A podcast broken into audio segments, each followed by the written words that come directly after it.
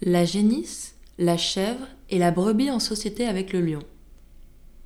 La génisse, la chèvre et leur sœur la brebis, avec un fier lion, seigneur du voisinage, firent société, dit-on, au temps jadis, et mirent en commun le gain et le dommage. Dans les lacs de la chèvre, un cerf se trouva pris. Vers ses associés, aussitôt elle envoie. Eux venus, le lion par ses ongles compta, et dit Nous sommes quatre à partager la proie. En de part le cerf, il dépeça, prit la première en qualité de cire. Elle est être à moi, dit-il. Et la raison, c'est que je m'appelle Lion. À cela, l'on n'a rien à dire. La seconde, par droit, me doit échoir encore.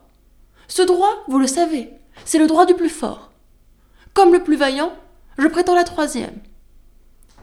Si quelqu'une de vous touche à la quatrième, je l'étranglerai tout d'abord.